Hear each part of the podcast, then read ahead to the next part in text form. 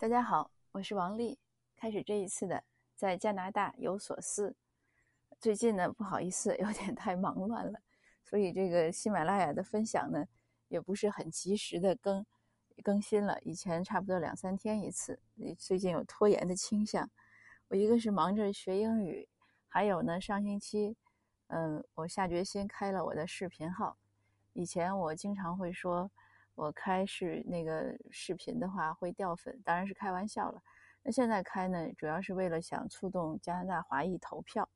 呃，这个话题呢，我以前分享过，以后呢也会再会讲一讲。嗯，今天呢想和您讲的是，我今天晚上要在我的 Toastmaster Club 里面的英语演讲。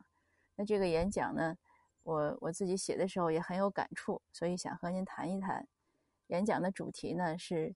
如何让我们不要惧怕变老？我们俱乐部里已经有两位成员呢讲过关于呃怎么样的就是衰老呀，或者我们怎么看待衰老问题的话题。那我恰好呢也是有一些其他的事情触动了我，我这次轮到我做演讲，那我呢也想来分享这个问题。上星期在我们俱乐部活动之后呢，呃上星期是我第一次参加我们俱乐部的线下活动。因为疫情呢，我们都在线上。嗯，我是我们俱乐部转为线上之后收的第一个新会员，所以同时意味着就是我没有参加过他们的线下活动。现在加拿大的疫情呢缓解了，逐渐开始恢复一些线下活动。我们现在呢就是选在我们那个 Rocky Point 的公园，在那个公园里呢参加活动。那个公园呢是在我隔壁城市。那个公园呢，是那个城市里非常著名的一个公园。嗯，它其实不大，但是它有一个湖，可以是应该是能连着内海，所以很多人呢在那儿放游艇入海，那个算一个码头，所以停车就特别困难。那我上星期也是去的时候呢，实在是在他那个停车场找不到车位，我就在在一个自认为。没关系的地方停了车，那个地方呢标明是给就是这种，嗯，拖游艇过去的车停的，因为它有很长的那个拖车，所以它就会要求比较长的一个空间去停。我在这个公园呢已经有几年的时间了，因为我小孩参加 C 可代，就是海军童子军，就在这个公园。我每次接送他的时候呢，有时候车也会停在那儿。那个地方很很偏，也很荒。虽然立着牌子，但是我很少见到有就是游艇的那个拖车停在那儿。所以有一次我和我先生还讲，我说这就是形同虚设。那上周呢，我也是看到那个地方有空，而且很多空。呃，那停车场又没有空，等也等不到车位。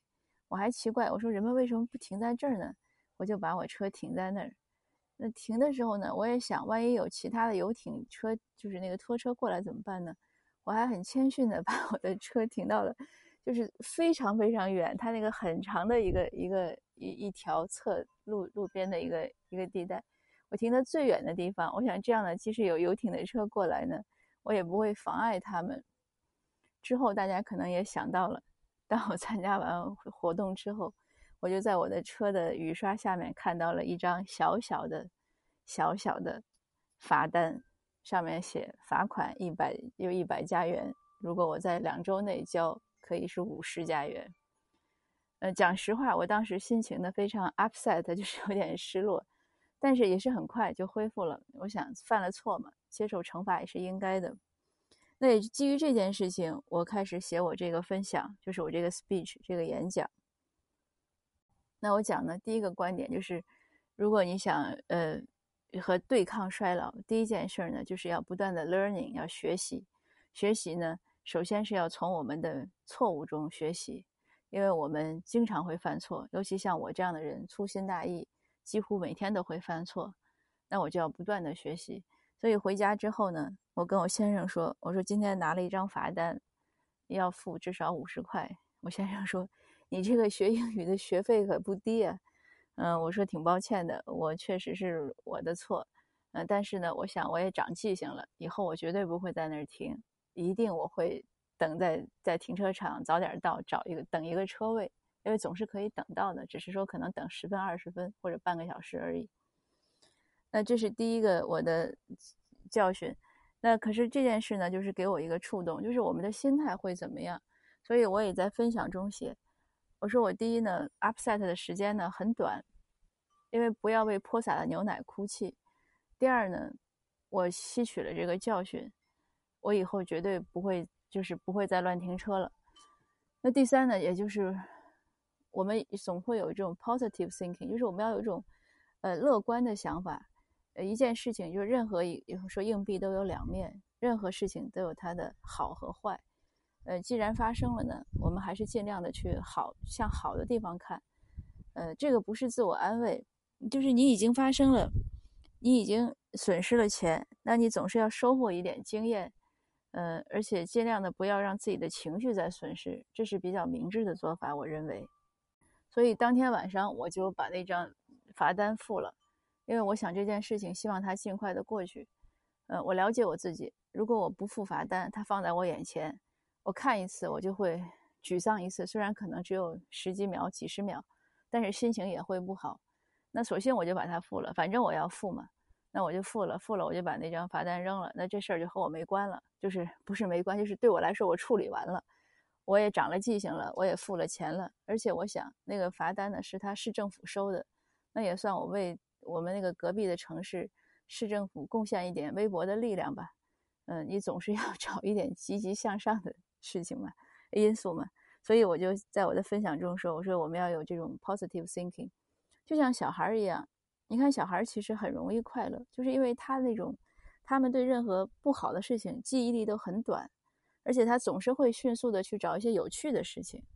那我想，我们还是应该向孩子学习，尤其是遇到一些挫折呀、困难呀、不如意呀，或者像我这样，就是，呃，受到一些教训的时候，那这事儿过去呢就过去了，接着就看一些好的方面。那还有呢，这个学习呢也包括不断的，呃，学习知识和技能。呃，我以前也在喜马拉雅讲过，我们俱乐部有一位叫 Nancy，她是她曾经代表加拿大参加过奥运会。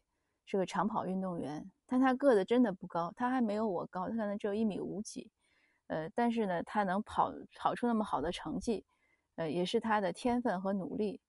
呃，我以前也讲过，他五十岁的时候呢，决定不再长跑了。呃，他以前呢是教小孩英语，他也不想再教了，他就想去做编辑，所以他又修了一个两年的一个课，修过之后开始做编辑。那我分享了这个例子，就是。年龄对于 Nancy 来说呢，就是个数字。年龄不能阻挡他的人生的进步和他的人生计划。那既然是这样呢，我们当然就从一定程度来说是对抗了年龄，对抗了衰老。那其他的呢，还包括就是要好好的计划你的时间，因为时间呢虽然看起来很多，可是真正能让我们用的没有多少。就像我那个打卡营里初平在讲。他说：“这个坚持呢是条很崎岖的路，可是时间呢，你挤一挤总要是有。”初平已经跟我做第二年了。我本来我跟他讲，我说你不用再参加打卡营了，你在群里跟我打卡也可以。但是他呢觉得，呃，对参加对他还是一个督促。他每天计划执行的非常好。嗯，尽管有时候因为他两个小孩，有时候真的很忙，但是他我看他中断的时候非常少，所以。也是他的这种坚持呢，督促了我的坚持，就是我们能互相带动，坚持下来。那你只要坚持下来，认真规划规划好你每天的时间，你其实这个时间利用率提高之后呢，你的人生密度就增加了。你的人生密度增加的时候呢，就相对于来说，你的时间被延长了，对不对？你一天二十四小时，你做出了四十八个小时要做的事情，那人生是不是就延长了呢？当然了。呃，对抗衰老呢，还有我们常说的，要保持阅读呀，呃，要进行体育锻炼呀，因为毕竟形体也需要去对抗衰老。呃，还有要交一些有益的朋友啊，呃，参加一些有益的社会活动呀，嗯，就是保持一种积极乐观的心态嘛。我刚才也讲过，而且当你为这个社会、为周围的人去贡献力量的时候，你觉得自己就很有力量，呃，觉得自己是很强壮的，这样的。一种思想上的一种强壮呢，也能有有非常有益于对抗衰老。那这些呢，大概就是我在今天晚上将要分享的。呃，我的讲稿写了呢，还没有背熟，所以下午呢还得抓紧背，因为晚上我们是要脱稿，它还有时间的这个限制，要五到七分钟，我大概可以讲五分钟多吧。